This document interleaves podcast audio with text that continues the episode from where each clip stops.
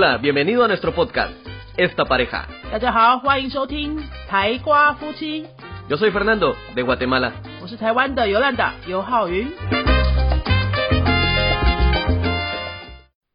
Hola，大家好，欢迎收听今天的台瓜夫妻，我是尤兰达。星期三的台瓜夫妻由我一个人用中文为大家主持，讨论语言学习的方法、思维和技巧。今天想要跟大家聊的是关于你学习语言啊比较长期的时间之后，进入停滞期和倦怠期的时候，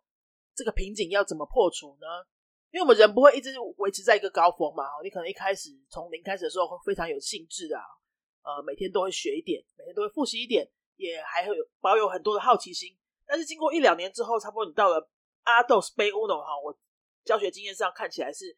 很多人到了这个地方都开始觉得，呃，因为他的进步没有那么明显的啊，因为那个时候开始变难了啊，你开始学的东西变多变深了，你会觉得说啊，好多东西我都混在一起，不知道自己进步在哪里啊，因为难度变难，所以你进步的幅度也会变慢，这是很正常的事情嘛。可是那个时候，因为你看挑战变多，然后进步变慢，然后你感受没那么深的时候，加上你可能接触这件事情已经一段时间，你开始有点倦怠，这是很多人都会遇到的状况啊。然后这时候大家会想到什么呢？就开始自我怀疑，哦，我是不是没有天分？我是不是这边跨不过去了？我是不是应该换个东西学了？就各种自我怀疑。但是这样会很可惜，因为你好不容易撑到这个阶段，其实你再跨一关过去之后，你就真的就是世界无比辽阔，因为你差不多到了背乌 n 的阶段之后，背乌 n 学完哦，背乌 n 差不多可以进到背 dos 那个阶段的时候，你就会觉得你真的可以掌握这个语言了，所以只差那一点点而已，你就差最后半里路，怎么不把它撑完呢？哈，所以我今天想要跟大家分享说，如果你进入了停滞期和倦怠期，不管你现在在什么程度哈，或许你还在很初阶，或许你已经到了背 dos，你要怎么样面对这个瓶颈？这是一定会发生的，不是只有教，不是只有学，而是像我们教书也会啊，我们教十几二十年之后，我们也会有停滞期啊，会觉得说，哎，我是不是最近教的都一样，好像没有什么新鲜把戏可以玩了。嗯，我的教学是不是就停在这边了？然后学生进步的幅度是不是就在这边？我们也是要一直找突破点，跟大家学语言是一样。今天来跟大家聊聊看，我观察学生他怎么怎么面对这个停滞期间段期会比较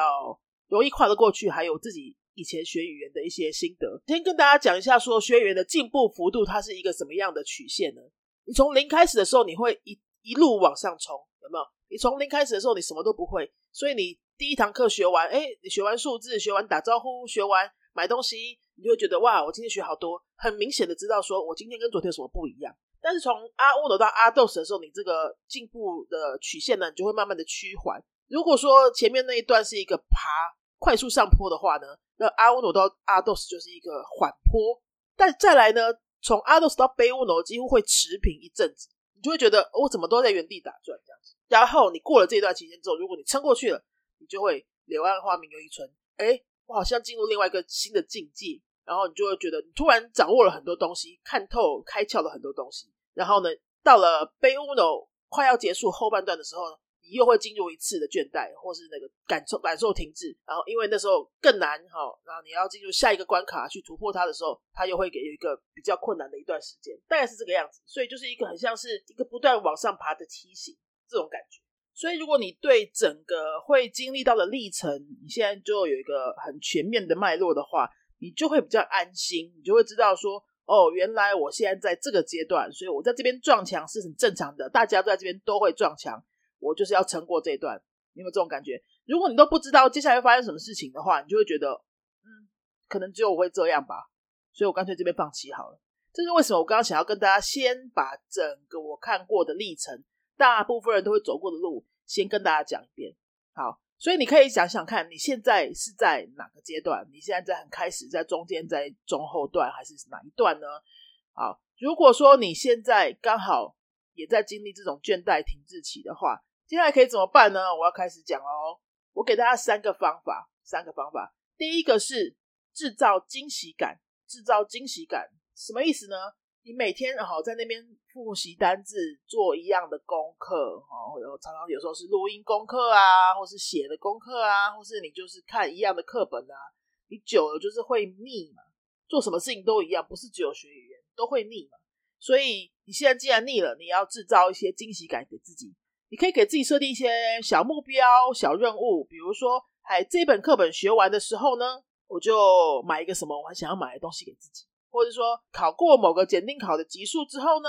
我就奖励自己一个小旅行，当然就是要等到时机允许的时候了哈。或者说你做到一个什么样的练习量哦，你自己给自己设定练习量，比如说你每天都有练习三十分钟，持续一个月之类的三十天挑战嘛哈。你就可能可以做一件什么你很想做的事情，比如说你一天都放空，给自己放一整天的假，那一天我完全不想工作，也就耍废，然后就给自己一样的你很想要的一个奖励，自己给自己。事实上，这个方法啊，我也不是自己发明来的，我是从网络上有一个很知名的呃 YouTuber，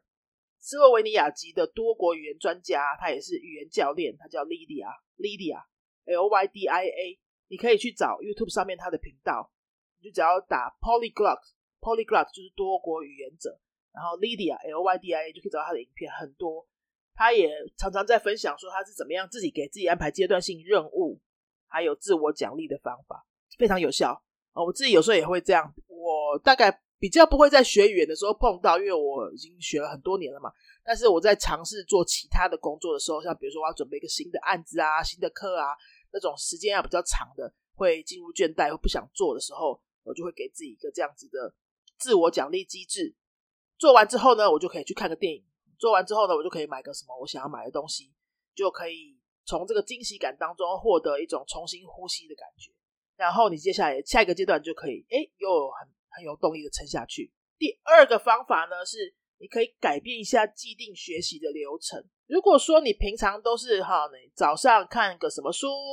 啊，晚上再听个什么音乐，或者听个什么 podcast 这样子来练习你的外语的话，你开始腻了，那你就换一下，换一下无所谓啦。因为学语言这么长久，几百个小时的事情，你中间换一阵子的方法是不会有什么影响的。你只要持续接触就好，关键是你不要停下来，因为停下来之后你很难回得去。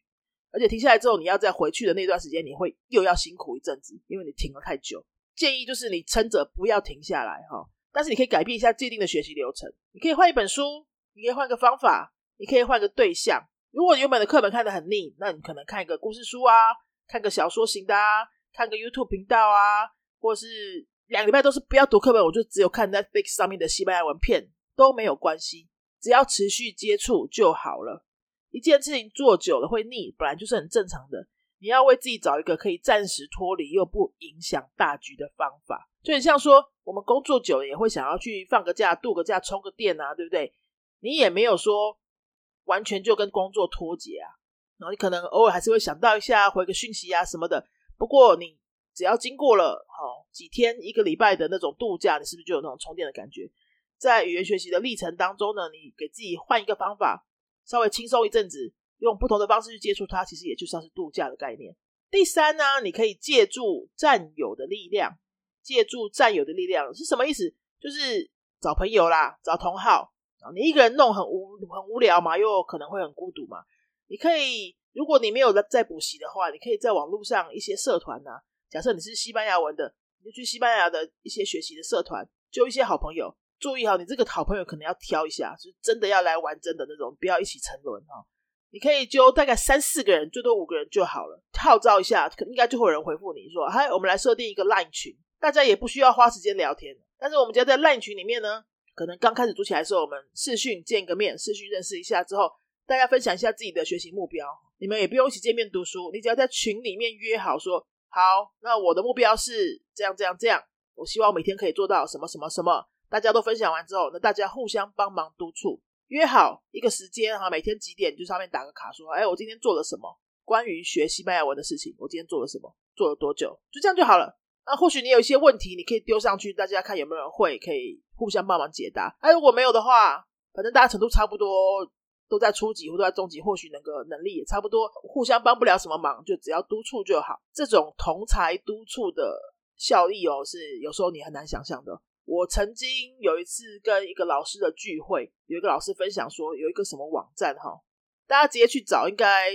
都找得到啦哈。你你关键字想得到的搜一搜都找得到。我现在一下想不起来那是什么网站，不过那个网站很神奇的，就是它就是上去哈，直接找人督促你做一件事的。就是说你现在有四十分钟，哈，你的四十分钟的目标是你要可能完成一个报告，好了，完成一个 PowerPoint 的那个简报，但是你会分心嘛，所以你就上那个网站说找一个人，你告诉他，我接下来的四十分钟我要做这件事情，就只是告诉一个人而已。对方呢，他也可以告诉你，他接下来四十分钟要做他的一个什么事情，你们两个就开始互相督促，你们也不需要跟对方聊天什么的哦，就只要讲完你的事情，就有一个承诺感之后，你就可以。把